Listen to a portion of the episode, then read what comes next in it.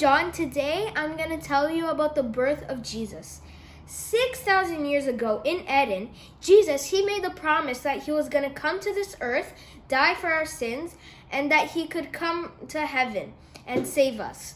And then 2,000 years ago, Jesus, he fulfilled that promise. And this is what I'm going to tell you today how Jesus was born into this earth. So, there was a woman her name was Mary. This is Mary. And all of a sudden, an angel appeared to her and said, "You will have a baby." This this angel, an angel, appeared to her and said, "You will have a baby. His name will will be Jesus." And then she accepted it. And she believed in the angel the angel said that he was sent from God, and she believed in God that she was going to have a baby. And that and that she would marry Joseph. This is Joseph. So then uh, Mary and Joseph got married. But but Mary, she was already pregnant. God gave her a little baby, and that baby was Jesus. And then an angel also appeared to Joseph at night and said that that baby was from God, that was sent from God, and his name is to be Jesus. So then they got married, and then the king Herod, he gave, he made a decree that everyone should go to where they were born, and they should stay there for a while. So then Joseph and Mary, they got a donkey and they went all the way back to Bethlehem, which is Joseph's birthplace. So they went all the way over there. Mary, she was already pregnant, so it was a hard trip for them. But they had to go anyway.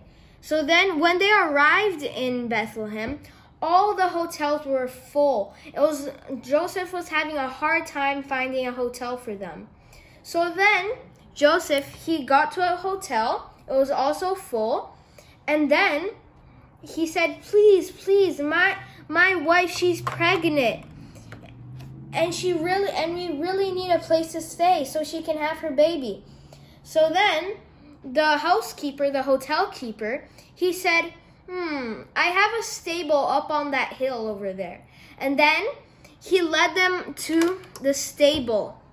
This is the stable right here. And then they went into the stable in here and they and they put their donkey in the stable as well. So then it was almost midnight and Mary she had her little baby in a manger. Look. This Jesus was born in this manger right here. And and Mary she put hay in it so that he could be all comfy.